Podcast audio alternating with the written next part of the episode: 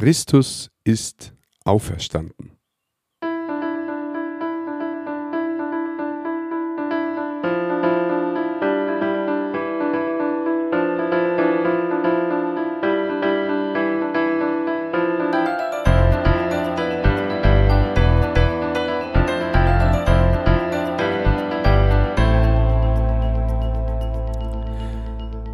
Christi und herzlich willkommen. In diesem Kanal geht es um Gottes Willen. Wir reden über biblische Themen und über die Geschichten, die Gott mit Menschen schreibt. Heute gibt es wieder einen Vortrag anlässlich des Osterfestes und diesen Vortrag hat vor einigen Jahren der Günther Neumeier gehalten. Äh, der ist übrigens auch der, der mir sehr viele Fragen damals beantwortet hat wie ich noch auf der Suche war. Und ja, ich wünsche ein offenes Herz. Christus ist auferstanden. Wer es glaubt, wird selig. Am Morgen des Ostersonntag begrüßen die orthodoxen Christen mit dem Gruß, Christus ist auferstanden. Und damit beantwortet mit, er ist wahrhaftig auferstanden. In unserer Zeit würde dieser Dialog vielleicht anders ablaufen. Wenn da jemand sagt am Ostersonntag, Christus ist auferstanden, kommt die Antwort, das meinst du aber nicht ernst, oder? Doch, er ist wahrhaftig auferstanden. Naja, wer es glaubt, wird selig. Und tschüss. Was früher der Höhepunkt des Jahres war, der Ostermorgen. Bei gläubigen Christen vielleicht immer noch ist. Das ist in unserer Zeit einfach ausgedrückt eine Denkunmöglichkeit. Das kann kein vernünftiger Mensch mehr glauben. Oder eigentlich kann man schon, man muss es sogar glauben, denn verstehen kann man es nicht. Weil mit normalem, normalem Verstand hat es nichts zu tun. Und darum ist das Thema für unser Leben völlig ohne Bedeutung worden. Das ist eine Beobachtung. Das ist die landläufige Meinung. Aber diese Meinung geht am Wesentlichen vorbei. Zuerst ist dieses Verständnis von Glauben problematisch, wenn nicht falsch. Es gibt diese Art von blinden Glauben. Wenn man etwas nicht vernünftig erklären oder besser nicht beweisen kann, dann muss man es halt einfach glauben als wahr gelten lassen, obwohl man eigentlich nichts weiß.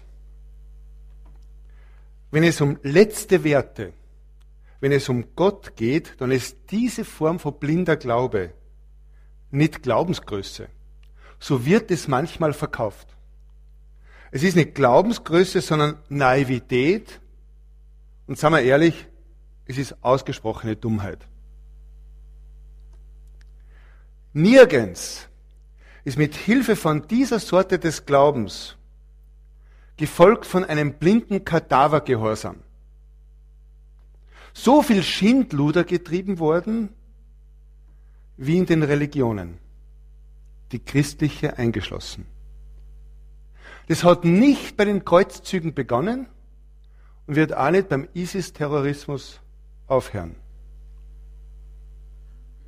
Religion egal welche, verbunden mit blindem Glauben, führt Menschen, wenn nicht ins Verderben, so doch in die Irre. Das Beobachtung. Wenn ich von Glauben rede, dann rede ich von sehendem Glauben, von begründetem Vertrauen, wo das Gehirn nicht an der Garderobe im Erdgeschoss abgegeben worden ist. Das Glaubensverständnis der Bibel ist das eines sehenden Glaubens. Ein Glaube, der unbedingt eine Vertrauensgrundlage braucht. Und die Auferstehung von Jesus spielt dabei die Schlüsselrolle, die Schlüsselrolle für den Glauben des Christentums. Man kann sogar sagen, ohne leibliche und bezeugte Auferstehung von Jesus gäbe es kein Christentum. Umgekehrt, es gibt ein Christentum und die Frage ist, warum? Um das geht's heute. Aber zweitens und noch wichtiger, das Thema nach landläufiger Meinung völlig bedeutungslos, dass Christus auferstanden ist. Das Thema ist relevant. Es geht um Leben und Tod und sterben müssen wir alle. Es betrifft jeden von uns. Und nicht nur wir werden sterben, wir müssen es alle erleben, wie Menschen, die wir lieben, uns verlassen und alleine zurücklassen. Und übrig bleibt Trauer, ein tiefer Seelenschmerz, unbeantwortete Fragen, Einsamkeit, Verständnislosigkeit, Leid. Das Thema der Auferstehung von Jesus ist aufs engste mit dem schwierigsten menschlichen Thema verbunden, dem des Leids. Und Jesus hat einmal gesagt, das ist einer der berühmtesten Aussprüche von Jesus Christus. Kommt her zu mir alle, die ihr mühselig und beladen seid, und ich werde euch Ruhe geben. Kommt her zu mir alle, die ihr mühselig und beladen seid, und ich werde euch Ruhe für die Seele geben. Und jeder von uns da herinnen hat mit diesem Thema des Leids zu tun oder wird noch damit konfrontiert werden. Das ist eine Eigenschaft des menschlichen Lebens, dass wir von Leid nicht ausgeschlossen sind. Wir sind damit irgendwann konfrontiert. Leid in welcher Form auch immer. Und der Ausspruch für Jesus, da ist die Frage, ist das eine Augenauswischerei? Ist das ein leeres Versprechen? Oder ist da eine Substanz dahinter, auf der sich bauen kann in Zeiten der Not, in Zeiten des Leids? Ohne Hoffnung fehlt uns Kraft und Motivation, das Leid zu tragen und zu ertragen. Und wenn ich über das Thema spreche, dann bin ich nicht Theoretiker. Dann bin ich derzeit Mitbetroffener. Mein bald 80-jähriger Vater liegt seit einigen Tagen im Krankenhaus. Meine Mutter kämpft seit Jahren gegen Krebs. Beide leiden. Und beide Tage sind gezählt. Und es lässt einem in der Familie nicht kalt. Man ist Betroffener, in welcher Weise auch immer. Aber beide, meine Eltern, haben Halt und Trost im Glauben und an den auferstandenen Jesus Christus gefunden. Wenn du mit meiner Mutter redest, wirst du erstaunt sein, wie gefestigt sie ist, wie getröstet sie ist, wie getragen sie ist in ihrer Situation und auch bei meinem Vater. Aber die Frage, ist es ein leerer Trost? Ist es eine falsche, sich selbst eingeredete Hoffnung? Wir kennen diese Sprüche, mit der wir hilflos und ohnmächtig der Tatsache des Todes begegnen. Man hört sie immer wieder, wenn jemand gestorben ist. Jetzt hat er es besser. Und jetzt muss sie nicht mehr leiden. Sie ist jetzt im Himmel oder er ist bei Gott oder dort drüben oder wie auch immer. Er lebt in unserem Herzen weiter. Und so weiter und so weiter. Und ehrlich gesagt, ich kann diese Phrasen nicht mehr hören. Es ist so ein offensichtliche und erbärmliche, erbärmlicher Versuch zur Selbsttröstung. Mit der Tatsache des Todes irgendwie umzugehen. Es ist eine leere Hoffnung, ohne Grundlage und Substanz. Und eine leere Hoffnung die tröstet unsere Seele im tiefsten nicht. Sie vertröstet uns nur. Ich brauche einen Glauben, der Grundlage hat, der wie eine Burg den Stürmen des Lebens zu trotzen vermag. Ich brauche einen Glauben, der wahr ist. Ich brauche einen Glauben, der einer Realität entspricht. Ich brauche eine Hoffnung, die dem Tod und meinen gegenwärtigen und zukünftigen Nöten auch dem Leid begegnen kann. Das leere Gerede hilft mir nicht. Und tief in unserem Herzen wissen wir das. Und tief in unserem Herzen lehnen wir dieses leere Gerede ab, auch wenn wir es selbst tun. Der Schlüssel für beides, für Glaube und Hoffnung, ist die Auferstehung von Jesus Christus. Warum fällt es uns so schwer, die Auferstehung für glaubwürdig zu halten? Warum ist die Auferstehung so unglaubwürdig in unserem Denken? Erstens, wir neigen dazu, die Dinge für wahr zu halten, die in unserem Erfahrungsbereich liegen. Die Dinge, die wir sehen, riechen, hören, tasten, kurz mit unseren sieben Zwetschgen und Sinnen zu erfassen vermögen. Das ist ein rein psychologischer Prozess. Zweitens, wir leben in einer Zeit, die vom philosophischen Denkgebäude des Naturalismus und Reduktionismus geprägt ist. Ich erkläre das ein bisschen. Wir denken, dass alles durch natürliche Erklärungen verstehbar ist. Mehr noch, jetzt bin ich bei mir, dass alles durch die Naturwissenschaften, besonders Physik und Chemie, erklärbar sein muss. Aber dem ist nicht so. Die Naturwissenschaften haben ihre Grenze in ihrer Fähigkeit, uns die Welt zu erklären. Sie erklären uns vieles.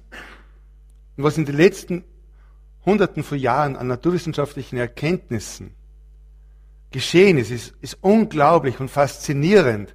Und man wird mich nicht hören, dass ich gegen Naturwissenschaften spreche. Das ist eins von dem, was wirklich mein Herz bewegt. Aber sie erklären uns nicht alles, sie erklären uns vieles. In dem Denkgebäude des Naturalismus kann es von vornherein, a priori sagt man, kein Eingreifen von Gott geben. Gott ist philosophisch ausgeklammert. David Hume hat da eine große Rolle gespielt. Aber da steckt ein riesiger Denkfehler dahinter. Würde jetzt zu weit führen. Aber wir sind geprägt von diesem Denkgebäude. In den letzten 100, drittens, Entschuldigung, drittens, in den letzten 150 Jahren hat sich besonders in Europa auf den Universitäten eine Form der Theologie etabliert, die als liberale Theologie bezeichnet wird. Kennzeichen dieser Richtung ist, dass man die Bibel nicht als von Gott inspiriertes Wort anerkennt, sondern ein als von Menschen gemachtes, verfasstes und mehrmals verändertes Werk mit verschiedensten Quellen und Fehlern ansieht. Liest man einen aktuellen Zeitungs- oder Zeitschriftenartikel über Jesus oder zu Ostern über die Auferstehung, dann sind diese Zeitungsartikel durchwegs sehr stark von dieser Theologie geprägt. Tod und Auferstehung werden nicht mehr als Ereignisse gesehen, sondern als Symbole, als psychologische Anleitungen und Hilfen interpretiert. Das ist die Atmosphäre. Eine Theologie, welche die Bibel als Gottes Wort und von Gott inspiriert betrachtet, das ist übrigens die traditionelle katholische und evangelische Sichtweise, bis auf die letzten 150 Jahre wird in die Schublade des Fundamentalismus abgeschoben. Und in Zeiten wie diesen, wer möchte ein Fundamentalist sein? Fundamentalist bedeutet extrem, intolerant, militant, wissenschaftsfeindlich, hirnverbrannt. Freiwillige bitte aufzeigen.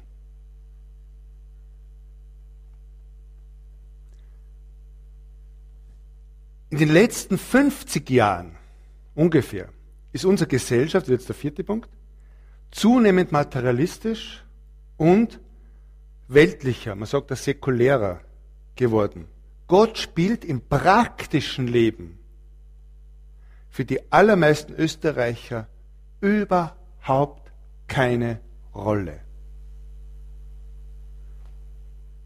Weihnachten und Ostern sind zu Verpackungen ohne Inhalt geworden. Wen wundert es, dass so viele Menschen im Innern gleich sind? Verpackungen ohne Inhalt. Gott ist uns egal. Aber Gesellschaft ohne Gott verliert ihre Seele. Und wen wundert, dass man in unserer Gesellschaft, eine Gesellschaft vor Ausgebrannten, von Neurotiker, vor Hoffnungslosen geworden sind?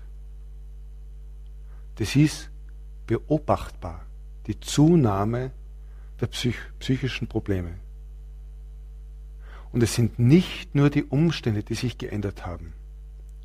Es hat sich die innere Leere ausgebreitet. Gott ist tot. im praktischen Leben.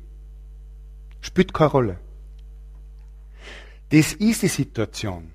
Wenn du zu jemandem sagst, Jesus ist auferstanden in der Atmosphäre, dann, wer es glaubt, wird selig. Das ist die logische Antwort. Alle möglichen, und das ist der fünfte Punkt, alle möglichen und unmöglichen Erklärungen, welche eine tatsächliche Auferstehung wegerklären, machen seit Jahren, ja wenn nicht seit Jahrhunderten die Runde. Und auch wenn man offensichtlich noch Blödsinn dabei ist, in unseren Hinterköpfen bleibt immer was hängen. Der größte Blödsinn wird mit der, im Laufe der Zeit glaubwürdig, wenn er nur oft genug wiederholt wird. Ist wirklich so. Das ist ein psychologisches Phänomen. Und wir haben alle durch die Medien, durch Zeitschriften und auch was immer, die verschiedensten Erklärungen vor der Auferstehung oder über Jesus gelesen, gehört. Da haben wir gesagt, ach, so ein Blödsinn. Es ist was hängen geblieben. Und der letzte Punkt. Wir haben ein Problem mit Gott.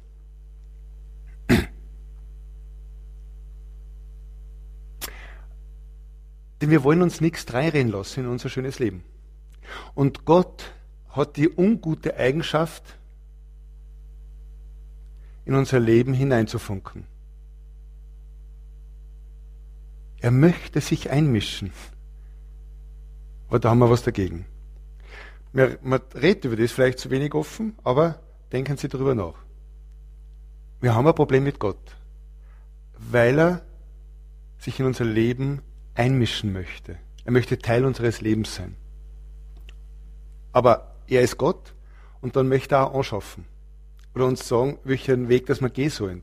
Und damit haben wir unser Problem. Wir wollen unser eigenes Leben leben, ohne dass wir uns für jemand was vorschreiben lassen möchten.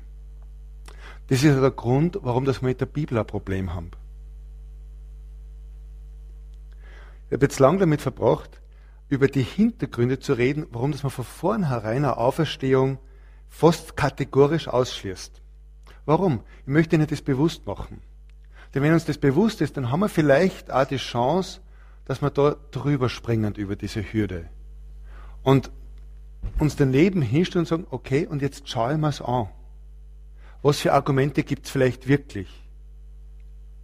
Geben Sie dem Ganzen einfach einmal eine Chance. Ich möchte Ihnen jetzt am Anfang äh, die Ereignisse, wie es das Neue Testament beschreibt, wie es die vier Evangelien beschreiben, schildern. Und zwar ähm, anhand des Berichts vom Johannes. Johannes Evangelium. Johannes Kapitel 19, ab Vers 30. Und ich hoffe, man kann mitlesen. Als nun Jesus den Essig genommen, oh den Essig genommen hatte, sprach er, es ist vollbracht. Im Griechischen steht da ein Wort. Dieses Es ist vollbracht ist im Griechischen ein Wort. Tetelestai. Fertig. Was ist das Wort? Fertig. Man hat dieses Wort gefunden bei Quittungen. Bezahlt. Fertig bezahlt. Es ist vollbracht. Es ist bezahlt. Ähm, und er neigte das Haupt und übergab den Geist. Die Juden nun baten den Pilatus, damit die Leiber nicht am Sabbat am Kreuz blieben, weil es Rüsttag war, das ist der Vorabend des Sabbats, denn der Tag jenes Sabbats war groß, dass ihre Beine gebrochen und sie abgenommen werden möchte. Der Tag jenes Sabbats war groß, heißt, am nächsten Tag war das Fest der ungesäuerten Brote, das da begonnen hat. Also diese Festwoche das, äh, äh, mir schnell, äh, Passa, Pessachfest, genau. Da kamen die Kriegsknechte und brachen die Beine des ersten und des anderen, der mit ihm gekreuzigt war. Als sie aber zu Jesu kamen und sahen, dass er schon gestorben war, brachen sie ihm die Beine nicht, sondern einer der Kriegsknechte durchbohrte mit einem Speer seine Seite und alsbald kam Blut und Wasser heraus. Und der es gesehen hat, hat es bezeugt und sein Zeugnis ist wahrhaftig. Und er weiß, dass er sagt, was wahr ist, auf das auch ihr glaubt. Denn dies, mal schauen, denn dies geschah, äh, auf das die Schrift erfüllt würde, kein Bein von ihm wird zerbrochen werden.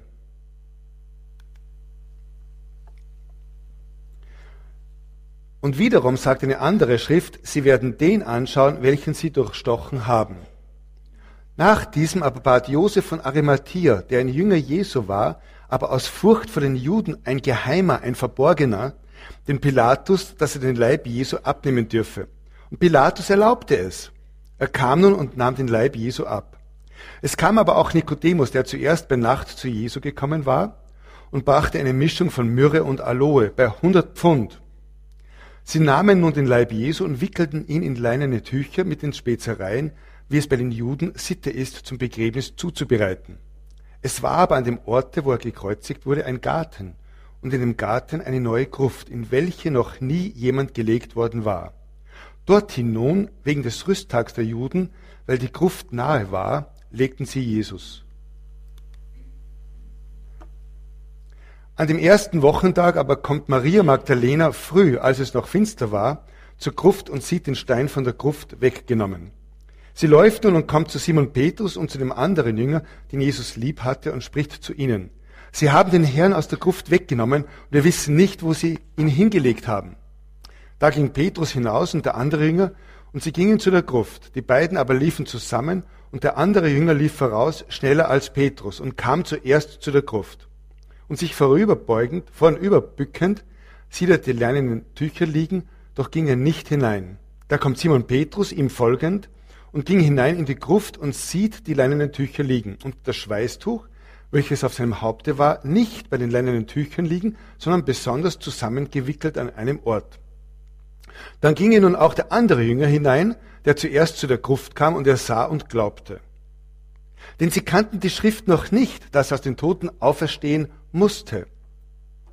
Es gingen nun die Jünger wieder heim. Maria aber stand bei der Gruft draußen und weinte.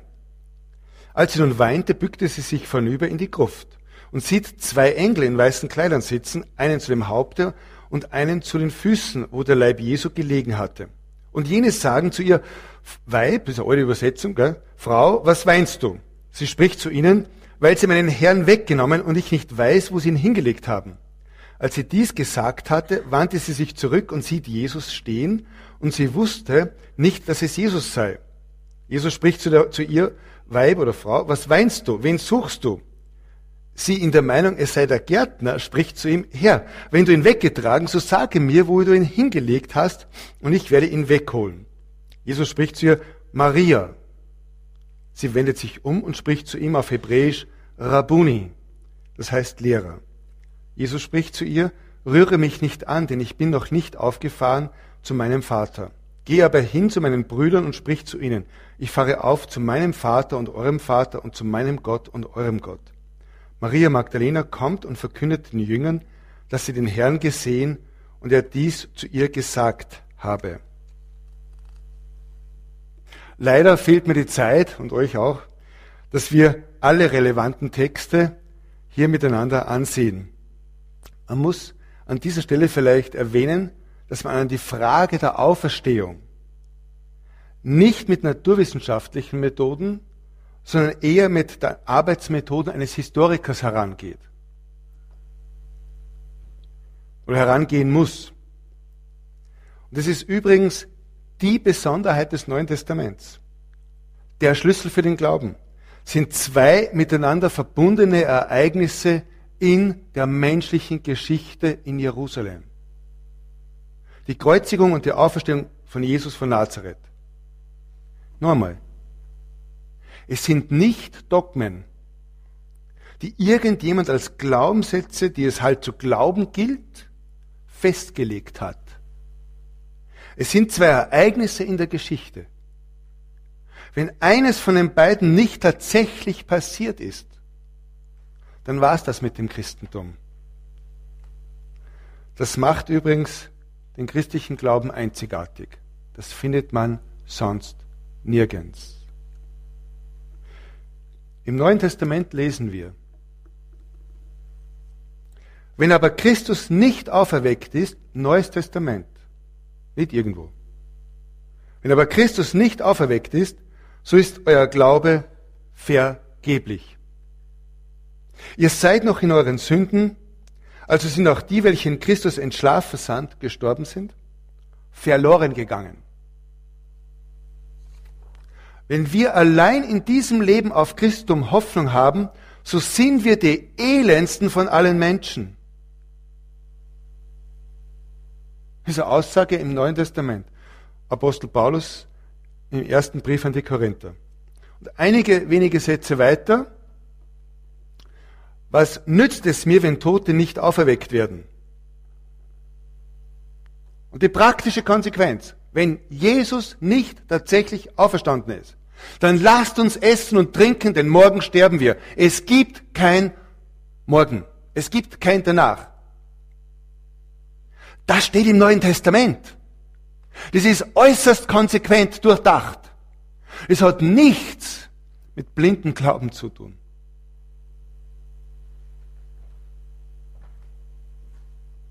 Die Frage nach Tod und Auferstehung von Jesus unterscheidet übrigens auch Judentum, Islam und Christentum voneinander. Das Judentum sagt, Jesus ist gestorben, aber nie auferstanden. Der Islam sagt, Jesus ist nicht einmal gestorben. Das Christentum sagt, er ist gestorben und auferstanden. In ethischen Fragen, in moralischen Themen findet man sehr viele über Punkte, die, wo Übereinstimmung ist. Aber in, den, in dieser Kernaussage des neutestamentlichen Christentums unterscheiden sich Judentum, Islam und Christentum. Und es kann höchstens eine Aussage wahr sein.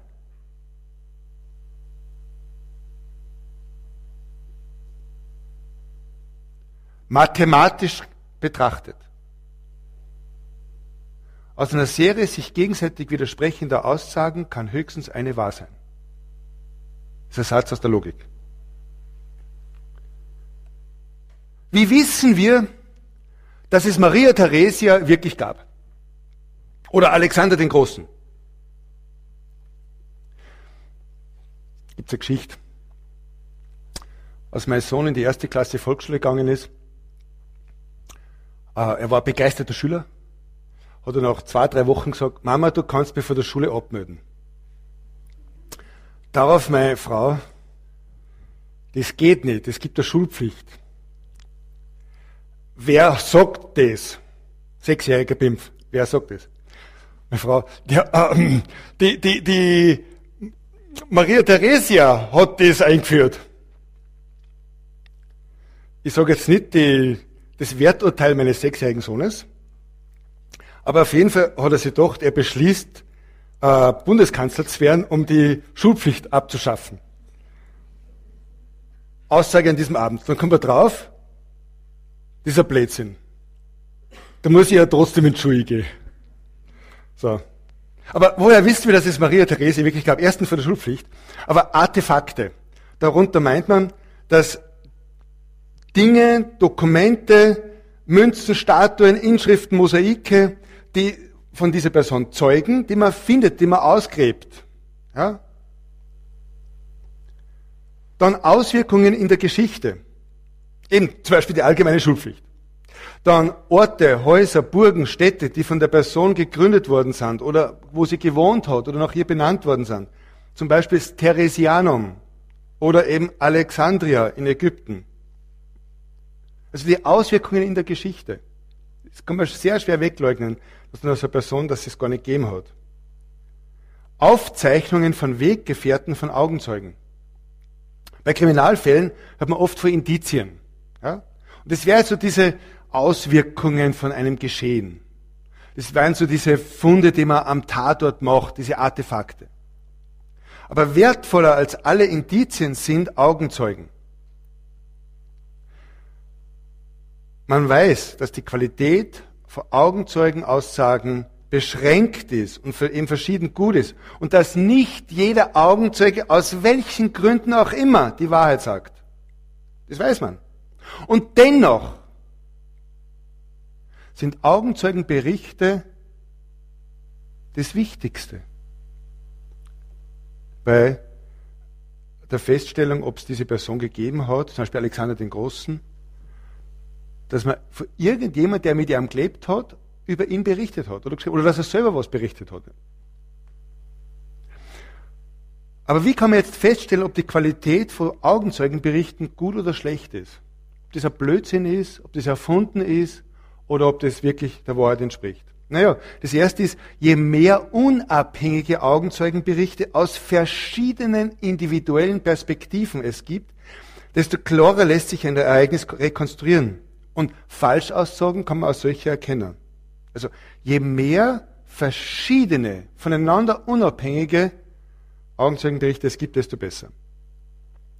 Wenn es irgendein Ereignis passiert ist, irgendein Kriminalfall, und zehn Augenzeugen gibt und alle zehn sagen dasselbe, ist das nicht ein Hinweis für Glaubwürdigkeit, sondern im Gegenteil, dass sie die Augenzeugen abgesprochen haben.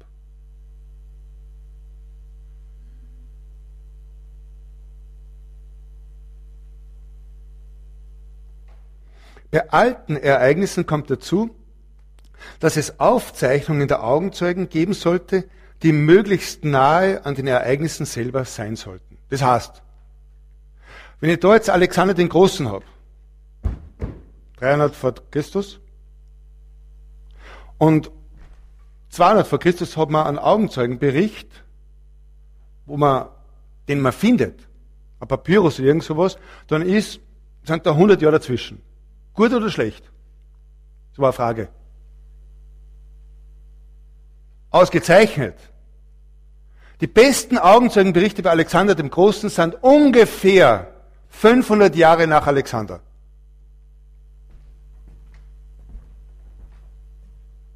Zum Beispiel.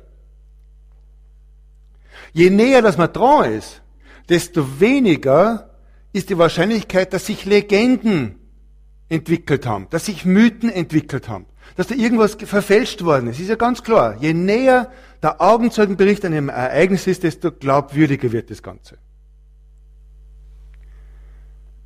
Die Evangelien im Neuen Testament sind einmalig, wie nahe sie an den Ereignissen kommen. Ich habe mir ein bisschen eingelesen, ein bisschen, ist, ein bisschen eine Untertreibung. Derzeit geht man davon aus, dass Jesus Christus am 7. April 30 nach Christus gekreuzigt worden ist. Das ist wahrscheinlich, das wahrscheinlichste Datum.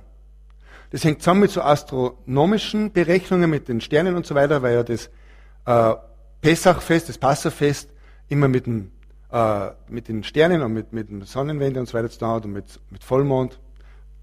7. April 30 nach Christus. Das wahrscheinlichste, man ist sich nicht sicher. Das zweitwahrscheinlichste Datum ist 33 nach Christus.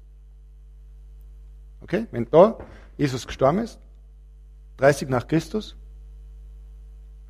dann ist der früheste Augenzeugenbericht, schriftliche Augenzeugenbericht, und da gibt, unterscheiden sie jetzt die, die Geister, sage ich mal, die kritischen Stimmen gehen ungefähr 70 nach Christus aus, Markus Evangelium, und eher konservative Stimmen dann das Markus Evangelium noch vorsetzen, so um die zehn Jahre, ungefähr. Alle vier Evangelien werden im ersten Jahrhundert vollendet. Vor 95 vor Christus. Das Johannesevangelium. Dann Lukas und Matthäus 85 ungefähr. Ja, das sind die kritischen Stimmen, die sehr skeptischen Theologen, die sehr spät datieren, die eher konservativen, die eher bibelgläubigen sagen, die Sachen sind viel früher. Johannes ungefähr 80 nach Christus und Matthäus und Lukas noch früher. Okay? Die, was glaubt sie weit, dass man nach vorn kommt bei den Augenzeugenberichten? Bis zu dem tatsächlichen Ereignis, 30 nach Christus. Die Evangelien sind nicht die ältesten Berichte. Es fehlt mir jetzt die Zeit. Ich würde es gerne tun. Aber man ist ungefähr bei den ältesten Augenzeugenberichten ein Jahr nach Jesus tot. Ein Jahr. Einige sagen sogar einige Monate, nachdem das Jesus gestorben ist. Vielleicht ist da eine Frage für die Fragerunde. Jetzt kann ich das leider nicht weiter ausführen. Dann ist natürlich die Frage, ob die Puzzlestücke der individuellen und leicht unterschiedlichen Augenzeugenberichte zusammenpassen. Ob das Ganze nachvollziehbar und plausibel wird und ein stimmiges Gesamtbild ergibt oder ob das hinten und vorne nicht zusammenpasst. Ob Widersprüche gelöst werden können, also nur scheinbare Widersprüche sind, weil ja jeder Augenzeuge aus einem anderen Blickwinkel es beschreibt. Der eine hat vielleicht drei Leute gesehen und der andere nur eine Person. Schaut einmal nach Widerspruch aus, bis man es vielleicht aufklären kann. So, da wären wir bei unserem Wunschkonzert. Artefakte, Auswirkungen der Geschichte, Augenzeugen, frühe Augenzeugen, Augenzeugen aus, mehrere Augenzeugen aus verschiedenen Blickwinkeln und dass das Gesamte ein stimmiges, kohärentes Gesamtes gibt. Liest man die vier Evangelien, dann hat man den Eindruck, dass sich die Evangelisten in gar nicht wenigen Punkten in den Berichten über Tod und Auferstehung von Jesus völlig widersprechen.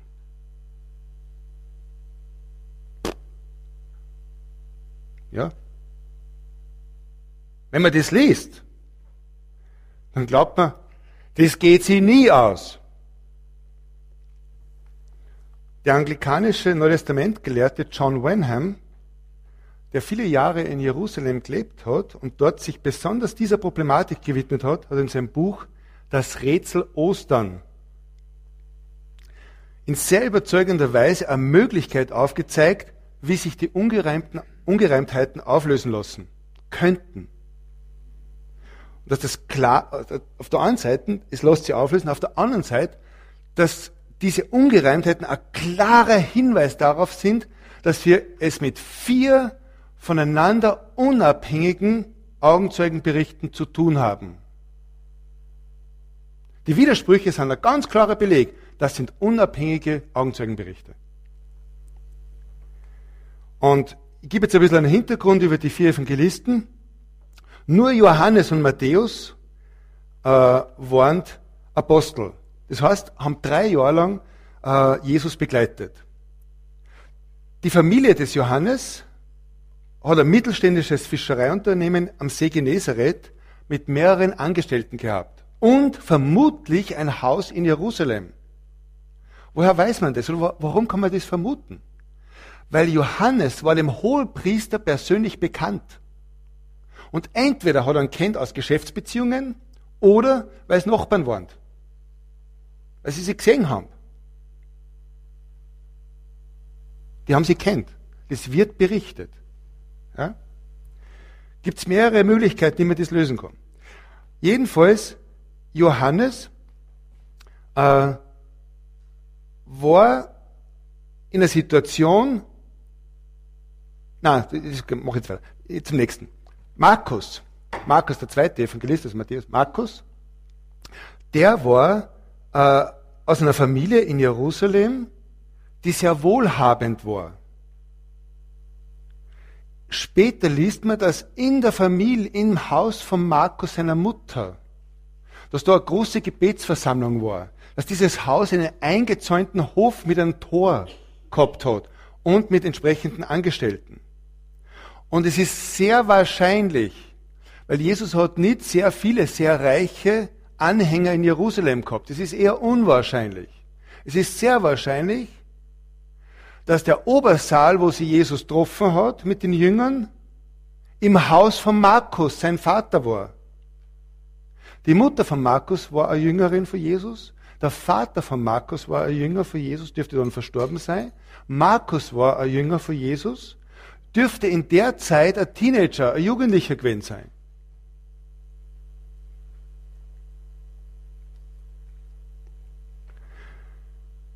Es ist sehr wahrscheinlich, dass der Garten Gethsemane, wo Jesus dann hingegangen ist zu beten und danach gefangen genommen worden ist, dass der ebenso im Besitz von dieser Familie gewesen ist.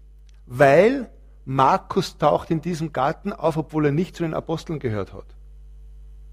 Und vielleicht hat er den Schlüssel mitgehabt oder irgendwie, dass er mit der Apostel mitgegangen ist und alles hergekriegt hat und so. Ja? Es ist durchaus eine Denkmöglichkeit. Kann man es beweisen? Nein. Na, kann man nicht beweisen. Man kann nur die Berichte des Neuen Testaments nehmen und entsprechende Schlüsse ziehen und schauen, und was ist wahrscheinlich, wie passt was zusammen. Das kann man nicht beweisen. Man kann nicht sagen, und so war's. Das traue ich mir nicht sagen. Aber ich sage, das ist eine Möglichkeit. Dann Lukas war überhaupt kein Apostel, hat auch keinen Bezug vorläufig gehabt zu Jerusalem. Er war ein Arzt, so heißt eine gewisse Bildung und war ein Weggefährte von Paulus. Aber wie Paulus nach Jerusalem gegangen ist und in Jerusalem gefangen genommen worden ist und jahrelang in ihrer Gefangenschaft war, hat sie Lukas aufgemacht und hat die Leute befragt. Und lesen Sie die ersten vier Verse des Lukas-Evangeliums. Er sagt dort, ich bin dem allem ganz genau nachgegangen, um zu sehen, ob das wirklich so ist. Lukas hat recherchiert. Es ist äußerst interessant, mit wem er offensichtlich gesprochen hat. So ist zum Beispiel bei der Recherche vom Lukas in Bezug auf die Kreuzigungsgeschichte tauchen dort zwei, mindestens zwei Frauen auf, die bei den anderen Berichten keine Rolle spielen, nämlich Johanna und Susanna. Johanna war die Frau des Verwalters vom Herodes, eine sehr hochgestellte Persönlichkeit. Die anderen Jünger haben zu dieser Person kann, nicht so, nicht so, ja, als Jünger schon, wohl. Aber sie haben den Bericht gemacht aus ihrer Perspektive. Lukas berichtet aus der Perspektive der Johanna. Nur Lukas berichtet zum Beispiel, dass Jesus auch von Herodes, dem König oder Vierfürsten von Galiläa, der zum Passafest in Jerusalem war, dass er von Herodes verhört worden ist. Warum? Warum haben das die anderen nicht geschrieben? Weil sie es nicht mitgekriegt haben. Warum hat es Lukas geschrieben? Weil Johanna das mitgekriegt hat. Und Johanna es dem Lukas berichtet hat. Es ist äußerst faszinierend, da auf die einzelnen Details einzugehen. Man kann nur sagen, die vier Evangelien sind vier voneinander unabhängige Augenzeugenberichte. Und es ist jetzt äußerst wichtig zu sehen, dass in dem Ganzen es ein komplexes Geschehen war, das ineinander greift. Ich mache jetzt einen, einen Bericht von den Ereignissen Donnerstag, Freitag, Samstag, Sonntag der Karwoche. Jesus, und zwar eine Zusammenfassung von alle vier Evangelien. Jesus ist am Donnerstag in der Nacht im Garten Gethsemane gefangen genommen worden. Der Ausdruck Garten weist im Judentum auf einen umzäunten Bereich mit Tor hin. Gethsemane heißt Ölpresse. Das heißt, es war ein Garten, ein Garten mit Ölbäumen, der so groß war, dass er eigene Ölpresse braucht hat. Es war schon keine kleine Sache mehr. Jesus verbringt geraume Zeit in einem Innenkampf im Gebet zu Gott, während die Jünger zu schlafen begonnen haben. Judas, einer von den zwölf, einer von den Aposteln, hat Jesus für Geld, für 30 Silberstücke, an die Obersten verraten und führt diese Schar zusammen mit einer Schar römischer Soldaten. Das heißt, Pilatus hat die mitgeschickt. Er war mit im Spiel, um Jesus zu verhaften. Es kommt zu diesem berühmten Judaskuss. Petrus säbelt dem Knecht des hohen Priesters, also Orwaschlover, der, dieser Knecht heißt übrigens Malchus. Kennt ihr den? Ein Malchus. Wozu, wissen wir, wozu braucht man das, diese Info? Braucht niemand. Aber es ist ein Indiz, dass das Neue Testament nicht irgendwelche Legendengeschichten sind, sondern dass das Augenzeugenberichte sind. Es sind diese, genau diese Kleinigkeiten, die darauf hinweisen, das ist ein Augenzeugenbericht. Jesus rührt sein Ohr an und heilt den Mann. Raten Sie mal, wer von den vier da Interesse gehabt hat, das zu berichten. Die Heilung. Richtig, Lukas, der Arzt.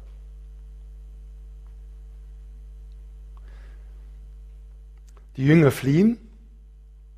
Wohin? Wohin sind die Jünger geflohen? Dorthin, wo sie hergekommen sind. Ne, wo sind sie hergekommen?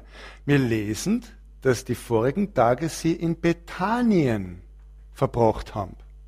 Wenn da Jerusalem ist, da der Ölberg, dann ist Bethanien auf der anderen Seite vom Ölberg. Der Garten Gethsemane ist am Fuß vom Ölberg. Aus Jerusalem kommt diese Schar mit Soldaten verhaftet Jesus und die Jünger fliehen natürlich in die Arme der Soldaten. Ja, blöd waren's. In die entgegengesetzte Richtung, wie man halt normalerweise flieht, nach Bethanien. Ausgenommen zwei Apostel, nämlich Johannes und Petrus. Entweder sind sie mitgelaufen zuerst und haben es eines Besseren besonnen und sind umgekehrt oder sind von vornherein mit Jesus mitgegangen anfänglich. Es kommt dann genau zu dieser Geschichte, dass Jesus äh, in den Hof des hohen Priesters geführt wird und Johannes, der den hohen Priester kennt und auch ihm bekannt ist, geht mit und nimmt den Petrus mit. Und Johannes ist auch den Wochen bekannt. Der heißt, er ist eingelassen worden. Und er hat den Petrus mitgenommen. Der Petrus ist in diesem Hof und es kommt dieser, zu dieser Geschichte, wo Petrus Jesus dreimal verrat. Kennt ihr?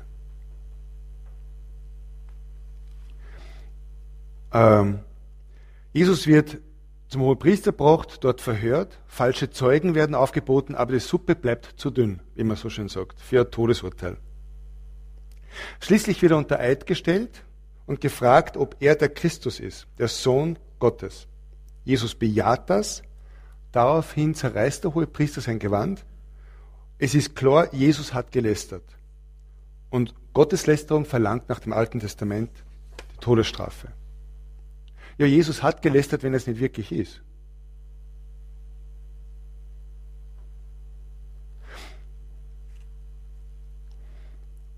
Am frühen Morgen wird Jesus zu Pilatus gebracht, am Freitag, um ihn vor einem römischen Gericht anzuklagen. Denn die Juden haben nämlich nicht die Exekutivgewalt gehabt, ein Todesurteil zu vollstrecken. Damit war es auch klar, dass Jesus nicht gesteinigt wird, gemäß dem Alten Testament, sondern gekreuzigt. Im Verhör geht es darum, ob Jesus ein politischer Unruhestifter ist, einer, der gegen das römische Reich zu Fälle ziehen würde. Das jüdische Verständnis vom Messias. Und Jesus sagt die berühmten Worte, mein Reich ist nicht von dieser Welt. Pilatus versteht das, sieht keinen Grund für ein Todesurteil und sagt es mehrfach. In der Zwischenzeit wird aber Jesus zu Herodes gebracht, dort verhört und wieder zu Pilatus zurückgebracht.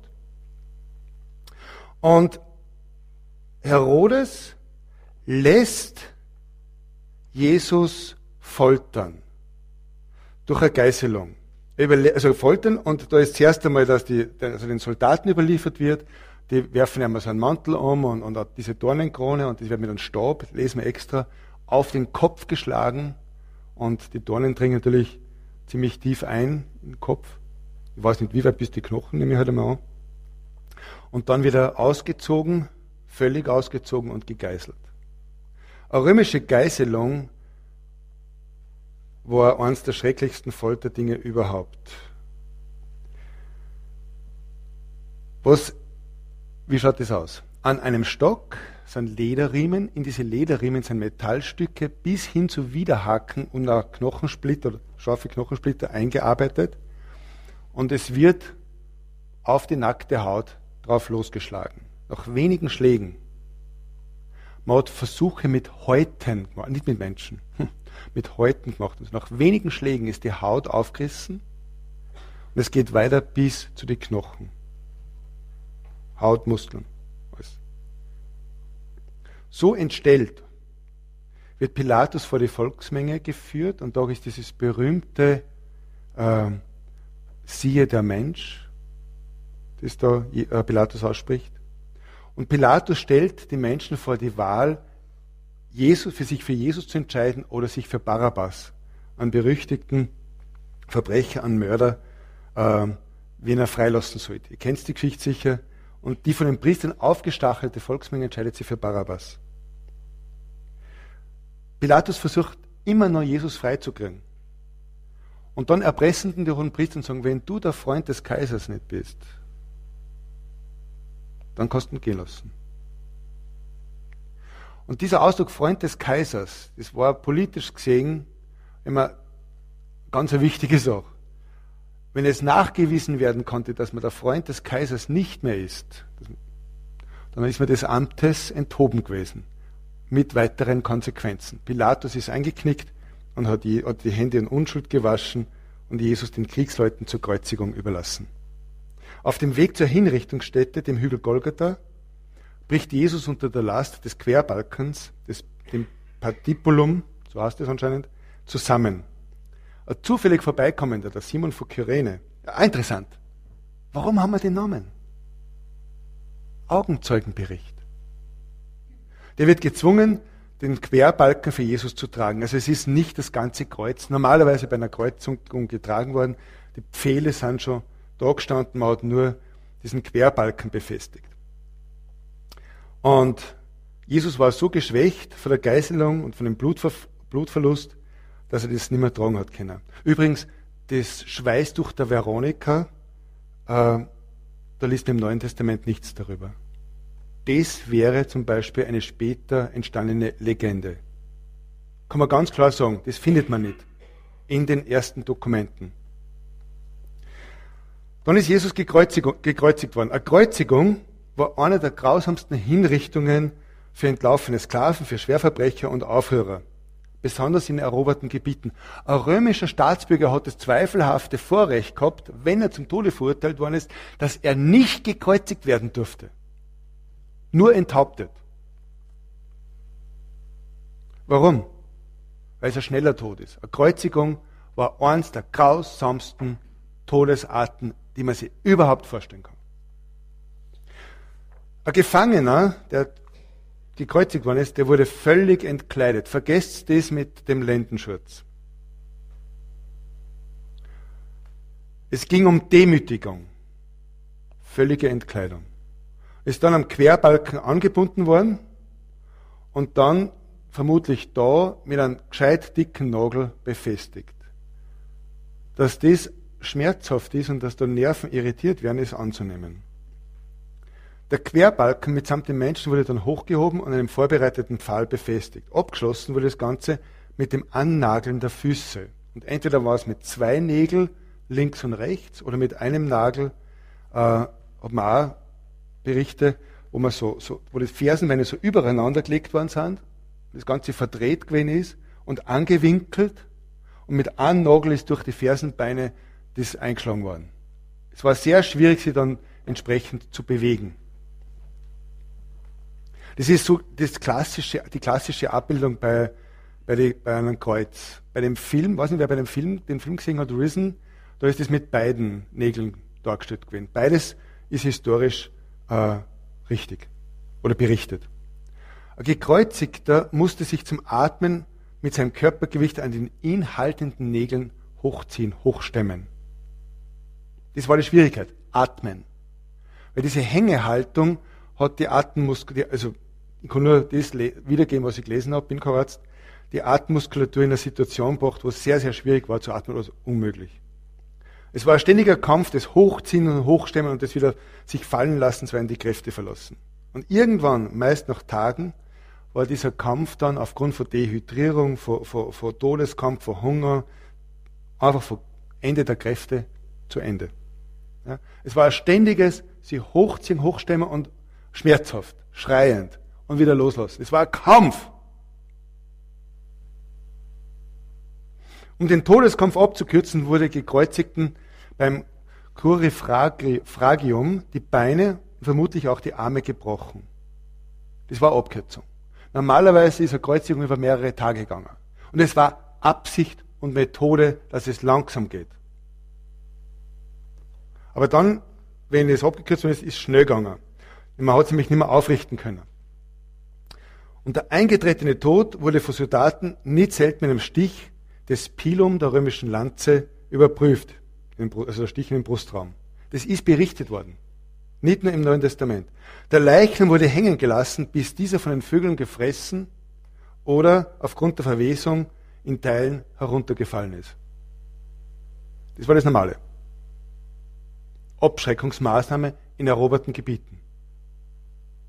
Über dem Kopf wurde auch nicht selten der Grund der Strafe der Kreuzigung festgehalten. Die Berichte der Evangelien sind hier sehr authentisch. Wir lesen, dass Jesus am späten Vormittag gekreuzigt worden ist. Seine Mutter, die Schwester seiner Mutter namens Salome, Maria Magdalena, eine weitere Maria, sowie weitere Frauen, die ihm von Galiläa nachgefolgt waren, vermutlich Johanna und Susanna, und einige Männer. Und als einziger Apostel Johannes, äh, werden erwähnt. Die anderen sind untergetaucht, besonders Petrus und die anderen Apostel. Wir lesen von den berühmten sieben letzten Worten von Jesu. Das war halt seine eigene Botschaft. Äh, man kann es in dem Buch, das ich da geschrieben habe, diese Bibellesehilfe, habe ich ein bisschen genauer dazu geschrieben. Die Evangelien berichten uns von sonderbaren Begleitphänomenen, an Erdbeben, einer dreistündigen Finsternis zwischen 12 und 15 Uhr. Das war keine normale Sonnenfinsternis. Eine Sonnenfinsternis kann nur bei Neumond stattfinden. Das Passafest ist aber immer zur Zeit des Vollmondes. Für diese Finsternis gibt es auch außerbiblische Hinweise. Kann man übrigens in Wikipedia nachlesen. Äh, auch der Vorhang im Tempel, der den vorderen Bereich vom Allerheiligsten trennt, ist von oben nach unten zerrissen. Wie gibt's das? Dass die Jünger, die Evangelisten, dieses Insiderwissen haben. Denn in den Tempel können nur Priester rein und keiner von den Jüngern war ein Priester. Wie gibt's das? Dass die alle, also dass die Evangelisten von diesem Ereignis berichten. Na, ganz einfach. Später lesen wir in der Apostelgeschichte, dass sich sehr viele Priester bekehrt haben. Und so ist ein Insiderwissen lange bevor die Evangelien geschrieben worden sind, zu den Aposteln gekommen.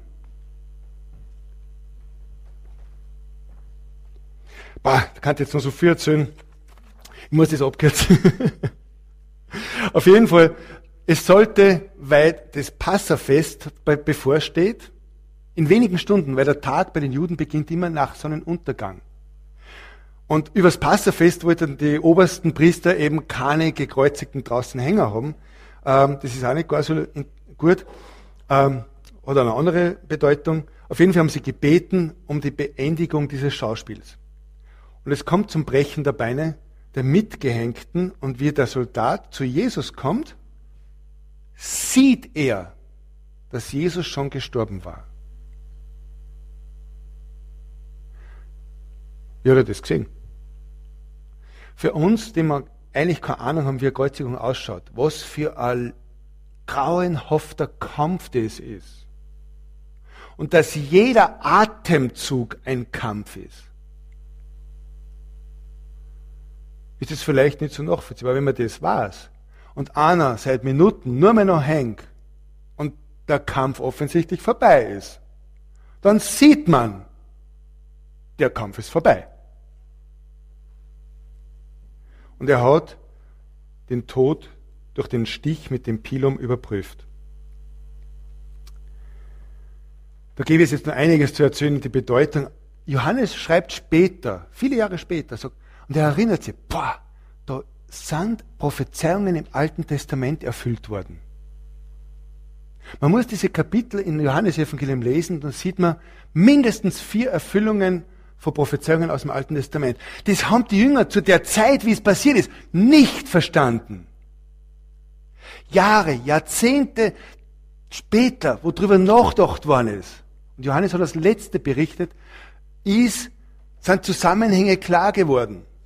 Ja, so muss man das sehen. Das ist nicht alles, Jesus stirbt und Johannes schreibt. So war das nicht. Es kommt zum Begräbnis. Bevor Jesus mit den anderen Gekreuzigten abgenommen und wahrscheinlich in ein Massengrab geworfen wird, nimmt Josef von Arimathea, ein Mitglied des Hohen Rats, der geheimer Jünger für Jesus war, all seinen Mut zusammen und geht zu Pilatus, um von diesem den Leichnam zu erbitten. Und um diesen in seinem Privatgraben bestatten zu können. Pilatus gewährte ihm den Wunsch. Und zusammen mit Nikodemus, einem anderen Mitglied des Hohen Rates, der schon ein Gespräch, ein berühmtes Gespräch mit Jesus geführt hat, bestatten sie Jesus. Einige Frauen gehen mit, man sieht, man liest dann, einige Frauen warten heraus, während andere hineingehen, vermutlich Johanna und Susanna. Aber das ist jetzt eine, ganz interessante Geschichte, auf die kann ich da jetzt nicht eingehen. Auf jeden Fall wird Jesus mit circa 30 Kilogramm Aloe und Myrrhe ähm, einbalsamiert mit einem neu gekauften Leintuch gewickelt. Diese Menge ist eines Königs würdig. Das war kein 0815 Begräbnis. Josef von Arimathea und Nikodemus waren angesehenste Mitglieder der jüdischen Gesellschaft. Josef wird extra erwähnt. Der war reich. Der wollte dieses Begräbnis Jesus geben. Und die Frauen machen sie aus. Und das ist noch nicht alles. Wir haben da noch Weilermin einbalsamieren. Unser Teil kommt auch noch. Wisst ihr, wie Frauen manchmal sind. Entschuldigung. Aber man glaubt, es ist so perfekt. Und dann kommt die Frau und sagt, na, da gehört noch was gemacht. Ich bin 30 Jahre verheiratet fast. Ja? Äh, und genauso war es bei diesem Begräbnis. Josef und, und, und Nikodemus, 30 Kilogramm, ja, und, und die Frauen sagen, wir machen unseren Teil auch noch. Ja, klar, weil sie den Herrn geliebt haben. Ja? Sie wollten ihr Liebe zum Ausdruck bringen. Und da gibt es jetzt zwei Gruppen von Frauen. Offensichtlich. Johanna und Susanna und dann Maria Magdalena, eine andere Maria und vermutlich die Schwester von Jesus, von, Maria, äh, die Mutter von Jesus, Salome. Und die drei Frauen, die waren im Haus vom, vom äh, Johannes dem Evangelisten oder beziehungsweise vom Vater, der mit dem Fischereiunternehmen. Und die Johanna und die Susanna waren im Palast des Herodes, weil sie war ja die Frau des Verwalters vom Herodes. Logo? Was dann Frauen? Sie machen sie was aus. Frauen gehen nicht einmal allein aufs Klo. Sie machen sie was aus. Sie treffen sie wieder nach dem Sabbat. So läuft es. Die zwar genannt haben, und weil sie reiche Frauen sind, haben sie die Utensilien, um diese Balsamsachen da vorzubereiten, zu Hause. Und sie, es wird berichtet, sie gehen nach Hause und bereiten das vor. Und dann ruhen sie während dem Sabbat. Die anderen sind nicht so reich, haben das Zeug nicht daheim, haben aber nicht die Möglichkeit, weil der Sabbat beginnt, einzukaufen und sie warten. Wie der Sabbat am Samstag nach Sonnenuntergang vorbei ist, Samstag nach Sonnenuntergang, gehen sie auf den Markt und kaufen, weil dann ist wieder aufgesperrt worden, gehen zum Markt und kaufen die Sachen ein. Und darum lesen wir in einem anderen Evangelium den völligen Widerspruch in der Bibel. Die einen bereiten die Spezereien zu und rasten am Sabbat, ruhen am Sabbat, die anderen ruhen am Sabbat und kaufen die Spezerei, die Sachen nach dem Sabbat. Völliger Widerspruch. Na, zwei Gruppen von Frauen. Und sie machen sie aus, sie treffen sie wieder. Und wenn man sich das einmal betrachtet, kann man das beweisen? Nein. Nur die Berichte sind so verschieden, dass man die Puzzlestücke sehr wohl so zusammenlegen kann. Und auf einmal macht das Ganze einen Sinn. Ähm, jetzt bin ich beim Karl Samstag schon. Uns ist viel zu wenig bewusst, was der Tod Jesu für die Jünger bedeutet hat. Lassen Sie mir das erläutern. Die Jünger haben im Laufe von drei Jahren merkt, Jesus ist mehr wie ein Rabbi. Und sie haben mehr und mehr zu hoffen begonnen, er ist der Messias. Der jüdische Messias, der Sohn Davids, der von Gott verheißene, der von Gott gesegnete, der sie in ein Reich des Friedens und der Gerechtigkeit führen würde. Okay? Der Messias ist im Judentum immer eine politische Figur, eine Königsfigur. Darüber hinaus aber auch mit moralischer und religiöser Bedeutung. Und wie Jesus eingezogen ist, eine Woche vorher in Jerusalem, ja, willkommen geheißen, auf einem Esel reitend und damit eine Erfüllung von alten Propheten, wo steht, siehe, dein König kommt reitend auf einem Eselsfüllen. Zacharia 9, Vers 9. Haben viele Juden geglaubt, jetzt kommt der Messias. Und Jesus geht nach Jerusalem, geht als erstes in den Tempel ein und macht einmal den Saustall sauber. Auf gut Deutsch, er treibt die ganzen Geschäftsleute aus. Und viele haben geglaubt, und jetzt Jetzt fängt das Ganze an. Die Messias-Erwartung war an diesem Palmsonntag, oder Palmsamstag, weiß ich nicht, welcher Tag das war, Sonntag, war am Gipfel. Wenige Tage danach wird Jesus verhaftet und gekreuzigt.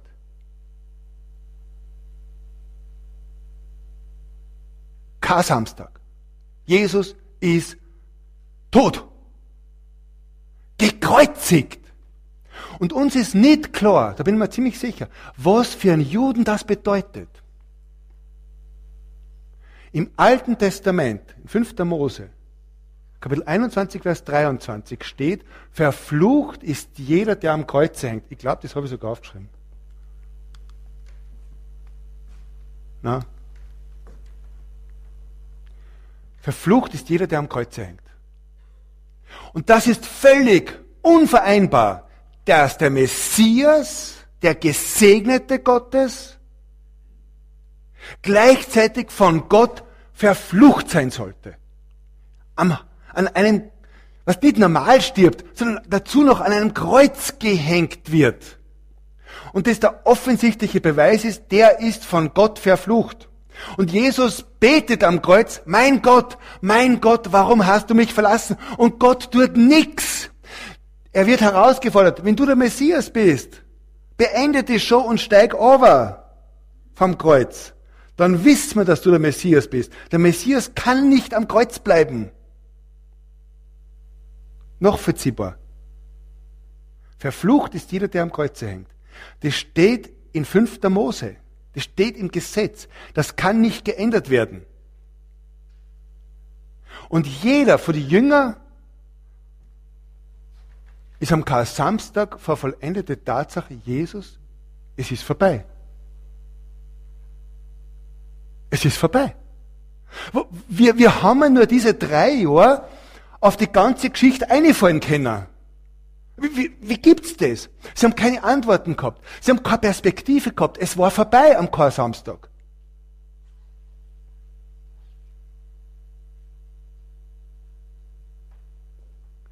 Keiner von den Jüngern wäre auf die Idee gekommen, den Leichnam zu stehlen. Warum? Weil es nach einer Kreuzigung sinnlos wäre. Gottes Urteil, dass Jesus nicht der Messias sein kann, war gesprochen. Keiner, kein vernünftiger Jude kommt auf die Idee, den Leichnam zu stehlen. Hat keinen Sinn. Es war eine Denkunmöglichkeit, dass der Gesalbte Gottes am Kreuz sterben sollte. Völlig unmöglich.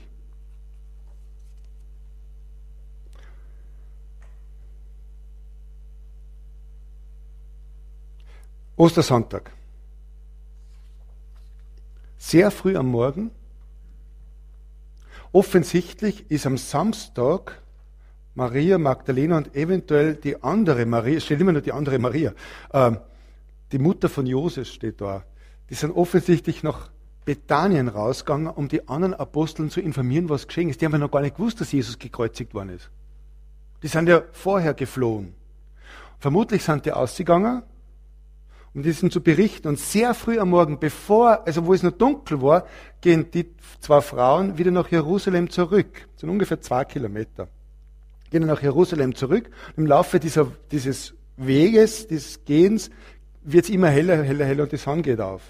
Sonnenaufgang heißt nicht, dass das wie bei uns, dass die Sonne schon am Himmel ist, sondern eben, dass Gott die Sonne rauskommt.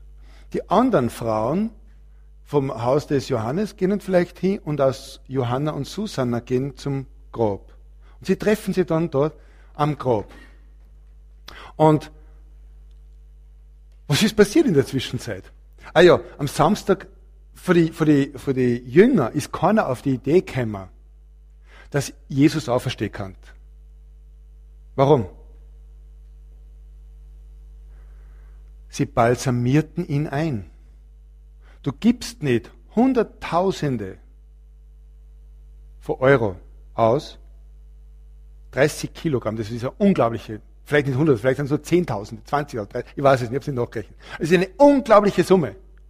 Du gibst nicht so viel Geld aus, wenn du eine Auferstehung zwei Tage später erwartest. Das machst du nicht. Sie haben keine Auferstehung erwartet. Sie, haben, sie wollten einbalsamieren. Zu dem sind sie gekommen. Die einzigen, die an eine Auferstehung geglaubt haben, waren die hohen Priester. Sie wollten da Wache. Und es ist wirklich eine Wache am Kreuz gewesen. Es ist das Grab versiegelt worden mit Stricken und mit römischen Siegel. Das heißt, es war jetzt ein Staatsverbrechen, das Siegel zu brechen, das Grab zu öffnen. Ja? Und die Frauen kommen und wie sie auf dem Weg sind, passiert die Auferstehung von Jesus. Nach den Berichten wie der Auferstehungsleib beschaffen ist,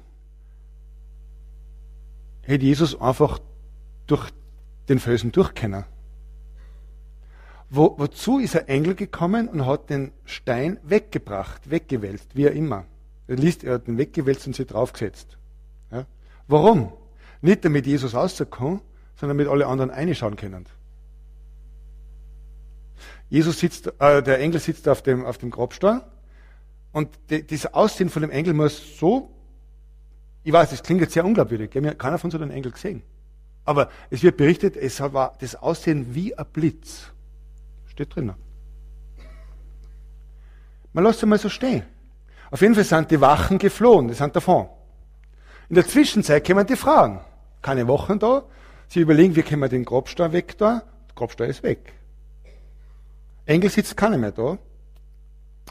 Dann einige warten draußen, einige schauen da rein und sagen, der Leichnam ist weg. Und Maria Magdalena läuft los und will Johannes und Petrus berichten. In der Zwischenzeit, während Maria Magdalena läuft, in der Zwischenzeit erscheint den Frauen einer und dann ein zweiter Engel und sagt, was sucht sie Jesus unter die Toten? Er ist auferstanden. Geht's hin und verkündet den Jüngern, dass er auferstanden ist. Jetzt gehen die anderen Frauen wohin? Wohin gehen die? Ja, da wo die Jünger sind, nach Bethanien. Weil zu Johannes und Petrus ist ja die Maria schon gelaufen. Johannes und, und, und Petrus laufend zum Grab. Der Johannes ist ein bisschen schneller. Wieso steht das da? Es interessiert niemand. Augenzeugenbericht. Hat keinen theologischen Nutzen. Augenzeugenbericht. Auf jeden Fall, Johannes ist schneller, wartet auf den Petrus. Ich weiß nicht warum, steht nicht da. Petrus kommt und schaut gleich eine. Das ist der impulsive Petrus. Johannes schaut auch eine, sieht, aha, die Leichentücher sind da, das Schweißtuch ist separat zusammengewickelt. Welcher Grabräuber, und damals hat es Grabräuber gegeben, wickelt die Leiche aus und ordnet das an und stellt dann die Leiche. Das ist eher selten. Eher unglaubwürdig. Und Johannes sieht das und er steht da und er glaubte. Steht nicht da, was er glaubte. Sie gehen heim und denken über das Ganze nach, wie halt Männer sind. Was ist da passiert und diskutieren und, und in der Zwischenzeit kommt Maria Magdalena, sie war noch ein bisschen langsamer, weil sie ist schon anstreckend gelaufen, kommt noch später und in ihrem Denken ist der Leichnam gestohlen worden. Und sie kniert völlig verzweifelt am Eingang dieser Gruft auf einmal ist der Engel wieder da. Der, der kommt und geht, erscheint und ist wieder weg. Äh, ja, ist er so. Äh, der Engel wieder da und fragt, was, was, wen suchst du? Und sie sagt, sie checkt zuerst gar nicht, mit wem sie redet. Gell? Äh, sie haben meinen Herrn weggebracht. Gell? Und in der, gleichzeitig kommt Jesus von hinten. Und Maria Magdalena, sie dreht sich aber nicht um. Und die Person hinter ihr, Jesus, redet sie an. Wen suchst du? Und die ganze Geschichte, auf jeden Fall sagt dann Jesus zu ihr, und Maria erkennt ihn nicht. Sie meint, es ist der Gärtner. Sie hat sich auch nicht umgedreht, außerdem ist total verheult. Gell? Und wo hast du hingelegt? Und dann sagt Jesus Maria. Und wie, die Art und Weise, wie Jesus Maria sagt, da erkennt sie, wer, wer Jesus, dass es Jesus ist. Und sie umarmten, kann man sich vorstellen, bei den Vierseln will nimmer loslassen. Und Jesus sagt sie nicht, äh, berühre mich nicht, so kann man es auch übersetzen, das Griechische, man kann auch sagen, halte mich nicht fest. Wir sind in eine neue Beziehung gekommen. Es geht dann um Beziehung. Die Beziehung von Jesus zum Vater und die Beziehung von den Jüngern ist die gleiche wie Jesus zum Vater. Es geht um eine neue Beziehung zu Gott in der Geschichte. Und darum sollte Maria die Art und Weise, wie sie Jesus bis dahin gekannt hat, so nicht festhalten. Es ist in eine neue Beziehung übergegangen. Das ist die Pointe von der Geschichte. Auf jeden Fall, die anderen Frauen, ah ja, Maria natürlich völlig begeistert und völlig fassungslos, rennt wieder zurück und sagt, Jesus ist auferstanden. Und die Jünger, sicher nicht. Glauben wir nicht. Bist ein hysterisches Weiberleid. Entschuldigung. Das haben sie gedacht. Die Maria hat nämlich eine äh, gewisse Vergangenheit gehabt. Nicht die stabilste Person gewesen zu sein. Sie haben ja nicht geglaubt. Die anderen Frauen gehen nach Bethanien und Jesus kommt ihnen entgegen und gibt sie zu erkennen. Und, und sie um, umarmenden und huldigen ihn, steht da. Und Jesus sagt, geht zu den Jüngern und sagt, dass ich auferstanden bin. Und sie sollen mich da und dort treffen. Und sie gehen zu den Jüngern und sagen, Jesus ist auferstanden. Und was glaubt was die Männer dann? Sie glauben einer nicht. Sie glauben einer nicht.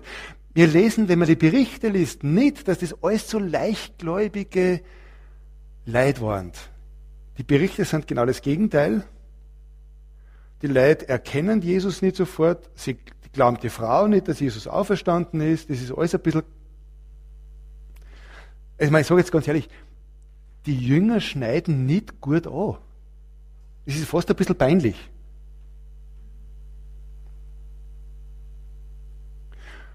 Ein Augenzeugenbericht, wo der Augenzeuge schlecht abschneidet, wirkt der ehrlich oder unehrlich auf euch? Eher ehrlich. Augenzeugenbericht, der eine gewisse Peinlichkeit hat, weil was passiert ist vom Augenzeugen, und der sagt das, das klingt jetzt so ehrlich. Die Jünger gehen zurück. In der Zwischenzeit passiert es, dass Jesus den zwei Emaus-Jüngern begegnet die erkennen Jesus lange Zeit nicht. Lange Zeit nicht. Und haben wir ganz auf dem Weg erklärt ihnen Jesus, und er schimpft ein bisschen, gell? erklärt ihnen Jesus, was das Alte Testament eigentlich zum Messias sagt und dass der Messias im Alten Testament, dass es sehr wohl die Idee des leidenden Messias gibt. Ja?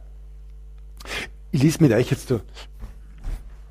Das muss sein, sorry. Eine Stelle aus dem Alten Testament. Jesaja 53.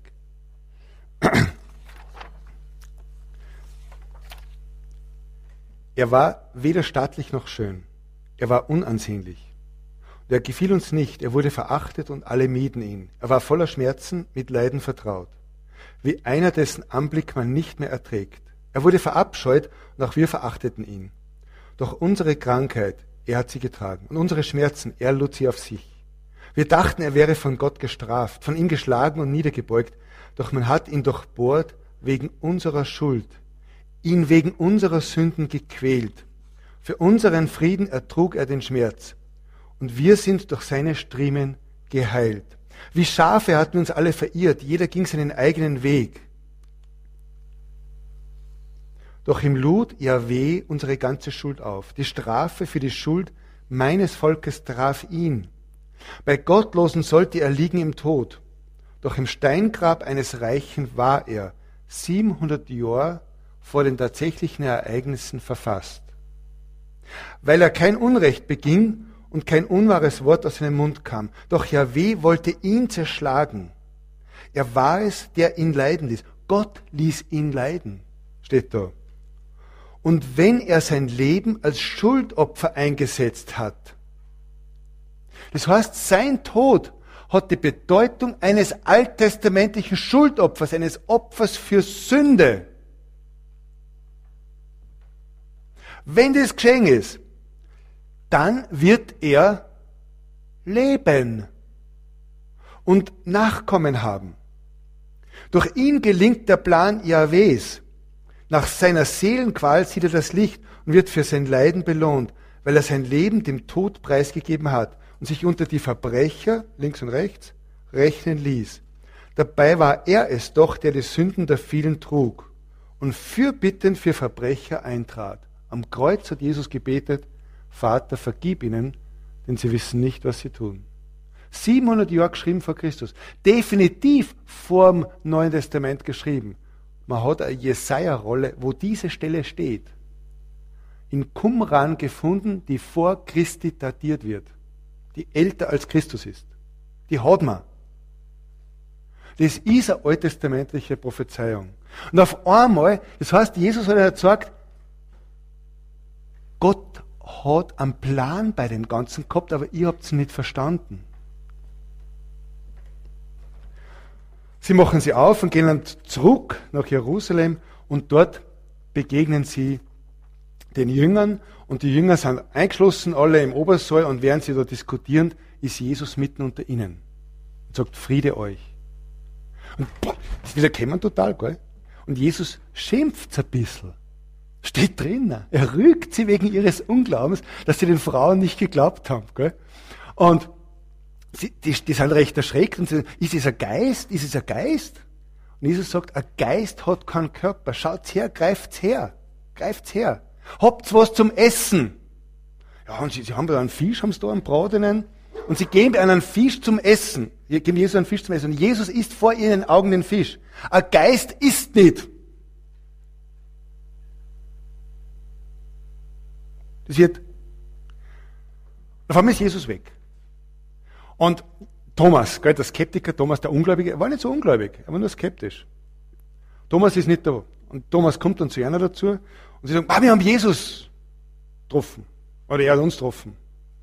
Thomas sagt, das glaube ich nicht. No, das glaube ich nicht.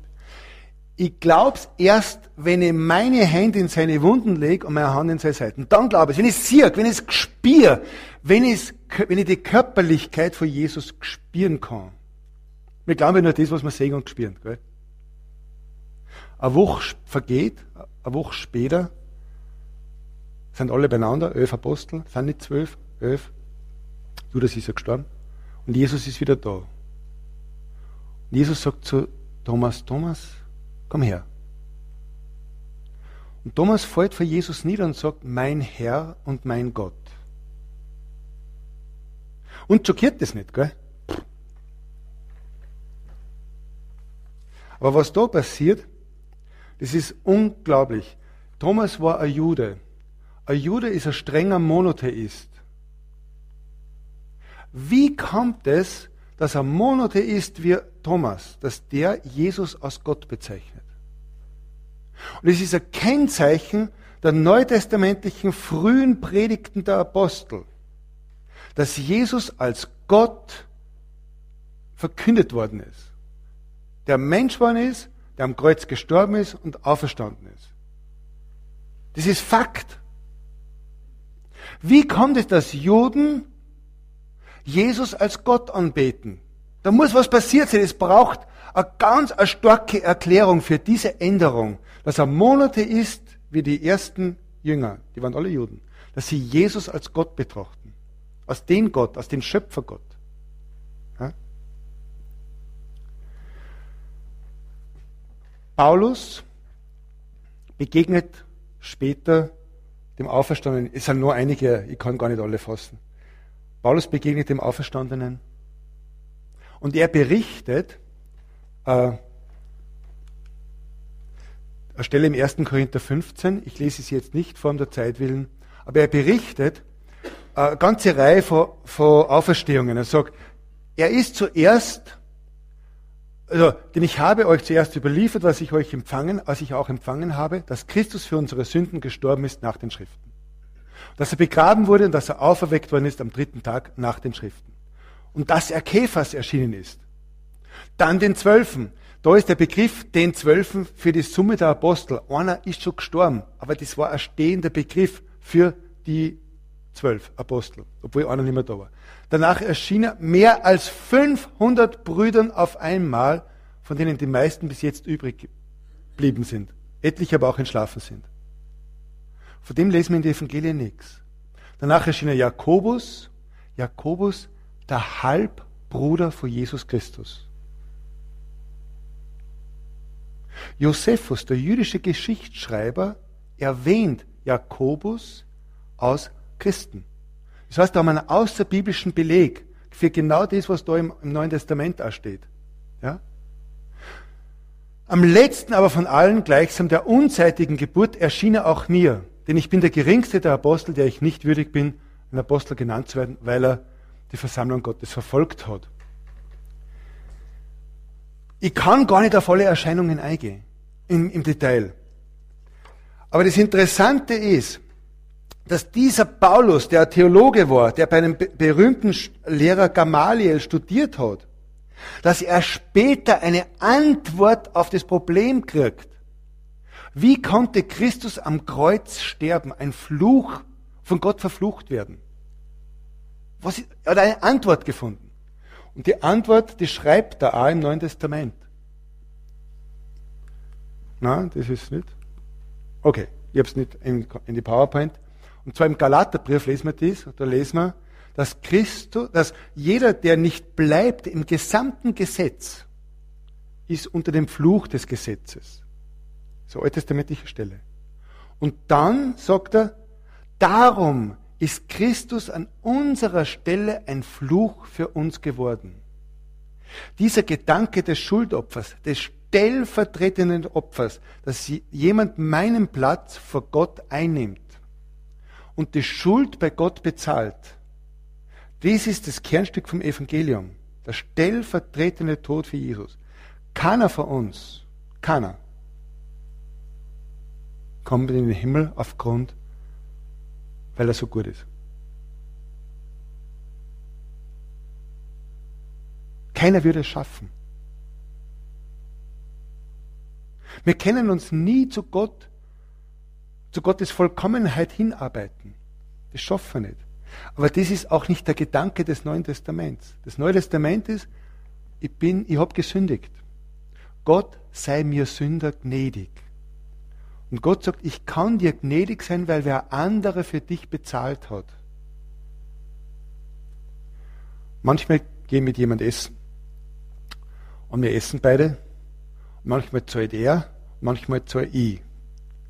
Aber wenn er zahlt für unser Essen, für unser Gemeinsames, dann muss ich nicht auch einmal zahlen. Dann ist es bezahlt, da ist keine Rechnung mehr offen. Und Jesus hat am Kreuz ziemlich am Schluss ein Wort gesagt. Tetelestai. Das heißt bezahlt. Das ist das Wort. Und die Botschaft vom Neuen Testament ist, dass Jesus, der Gott selber ist, der Mensch geworden ist, am Kreuz unseren Platz eingenommen hat, das Schuldopfer gestellt hat, meine Sünde bezahlt hat, aber nicht im Tod blieben ist, weil er Gott ist, weil er vollkommen ist, ist er auferstanden.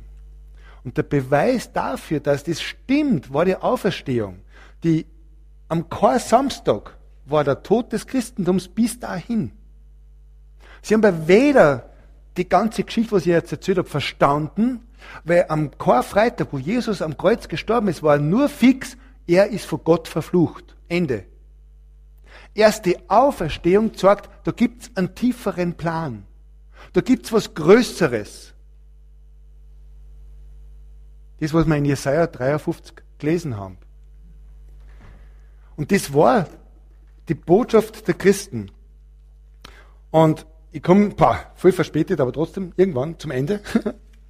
Es gibt einige wenige Fakten, einige wenige Fakten, die unter Gelehrten, auch unter kritischen und skeptischen, glaubwürdig sind, unbestreitbar sind. Das erste ist, er ist gekreuzigt worden. Das wird auch außerbiblisch belegt. Er wurde begraben. Das Grab war am dritten Tag leer, das heißt ohne Leichnam. Die Jünger von Jesu waren überzeugt, dass ihnen der auferstandene Jesus begegnet ist. Und sie waren bereit, dafür sogar zu sterben. Alle zwölf Apostel waren bereit, dafür zu sterben. Elf sind tatsächlich gestorben, wo man es weiß. Bei Ahn, Johannes weiß man es nicht sicher.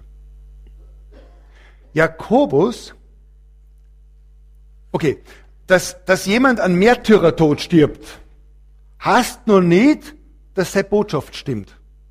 Heißt noch nicht, dass das, was er glaubt, die Wahrheit ist. Okay? Es kann jemand was Falsches glauben und sie trotzdem in die Luft sprengen.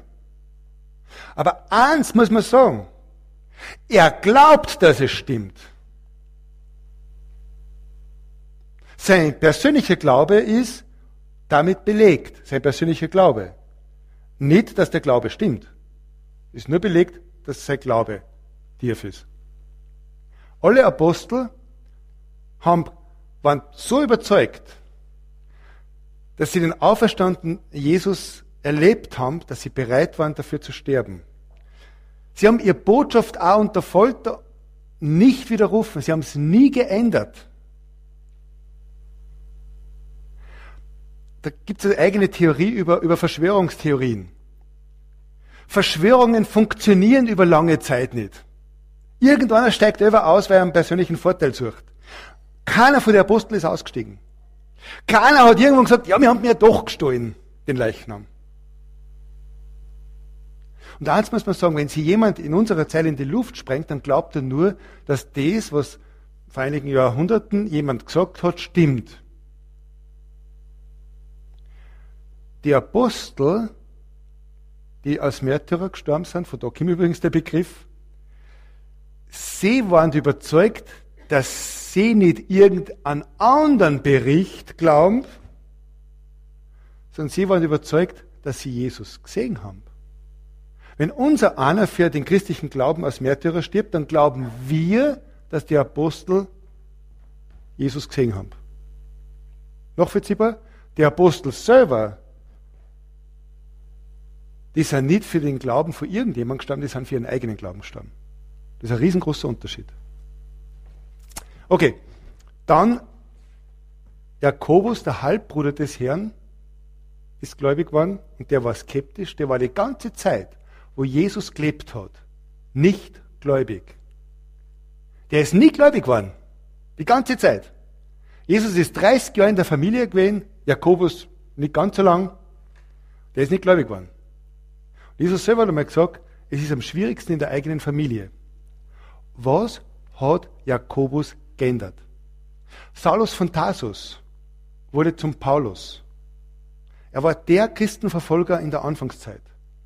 Er war unterwegs, um Christen zu verfolgen. Und dann begegnet er der auferstandene Jesus in Herrlichkeit. Ein bisschen eine andere Erscheinung, wie die Apostel gehabt haben, die anderen Apostel. Und er ändert komplett herum und wird zu dem Verkündiger des christlichen Glaubens. Das ist Fakt. Paulus von, Saulus von Tarsus, Paulus, ist geschichtliches Fakt. Man hat von dem Briefe, äußere, und zwar Briefe, die nicht bestritten werden, dass sie nicht von Paulus waren. Auch von ganz kritische Forscher. Judenchristen beten Jesus als Gott an und Judenchristen begannen sich am ersten Tag der Woche zum Brotbrechen, zum Gebet, zur Predigt und zur Gemeinschaft zu versammeln und taten dies nicht am Sabbat. Was hat diese Änderung bewirkt? Von Sabbat, wir reden von Juden die von Sabbat auf den Sonntag gegangen sind.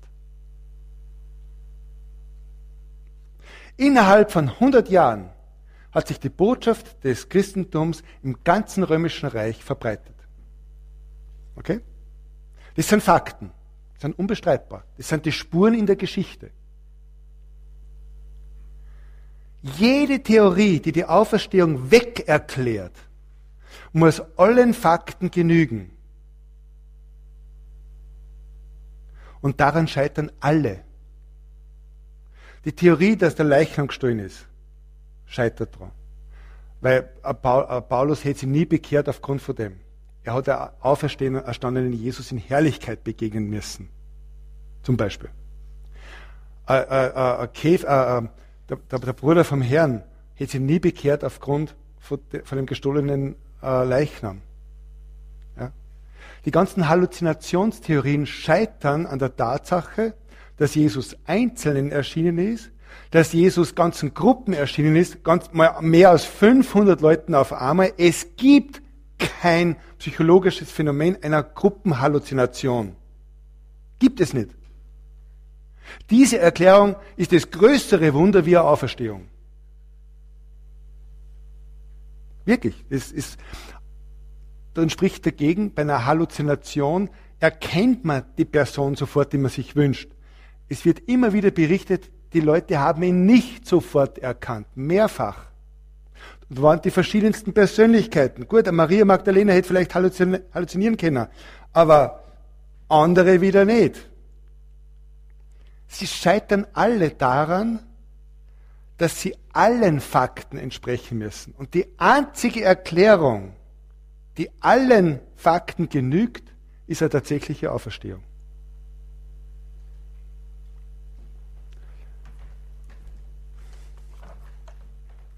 Es dauert nicht mehr lang. Die Bedeutung. Die Bedeutung der Auferstehung. Erstens, es gibt Gott.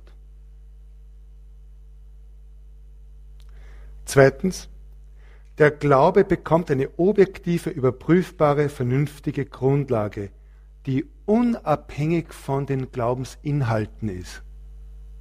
Das ist einmalig. Das findest du im Islam, das findest du im Hinduismus, im Buddhismus. Das fängt im Judentum an, aber eigentlich im Christentum ist es vollendet. Es gibt Gewissheit in Glaubensfragen.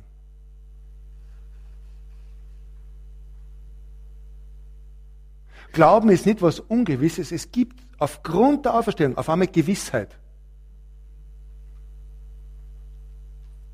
Und da habe ich die Frage an Sie. Haben Sie in Bezug auf Ihre Beziehung zu Gott, Bezug auf Ihren Tod und ob Sie dann bei Gott sind, Gewissheit? Wenn nicht, setzen Sie sich mit dem Neuen Testament auseinander. Setzen Sie sich mit Evangelien auseinander. Das Neue Testament ist eine Botschaft, die Gewissheit bringt. Es ist einer von den Toten zurückgekommen. Es gibt eine andere Welt. Bist du bereit dafür? Die Auferstehung ist die Grundlage für den Satz, in keinem anderen ist das Heil zu finden. Denn in der ganzen Welt hat Gott keinen anderen Namen bekannt gemacht, durch den wir Menschen gerettet werden können, hat der Apostel Petrus gesagt. Es gibt Gewissheit in der Hoffnung. Es ist eine lebendige Hoffnung. Wir lesen im Neuen Testament, dass Jesus sagt, ich bin die Auferstehung und das Leben. Ich bin das Brot des Lebens. Ich bin der Weg, die Wahrheit und das Leben. Die Auferstehung hat eine Theologie des Lebens gebracht. Man muss über das nachdenken.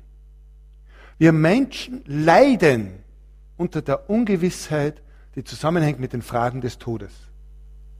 Das Evangelium und die Auferstehung von Jesus hat Gewissheit gebracht. Danke für Ihre Aufmerksamkeit. Und danke für Geduld und gut, dass keine Storner da sind. Wenn du noch Fragen hast oder die bestimmte Themen interessieren, dann schreib uns gerne in die Kommentare oder an unsere E-Mail-Adresse um Gottes Willen, Willen mit Wien geschrieben, at gmail.com. Ja, ich wünsche dir ein gesegnetes Osterfest und dass du findest, wonach dein Herz sich sehnt.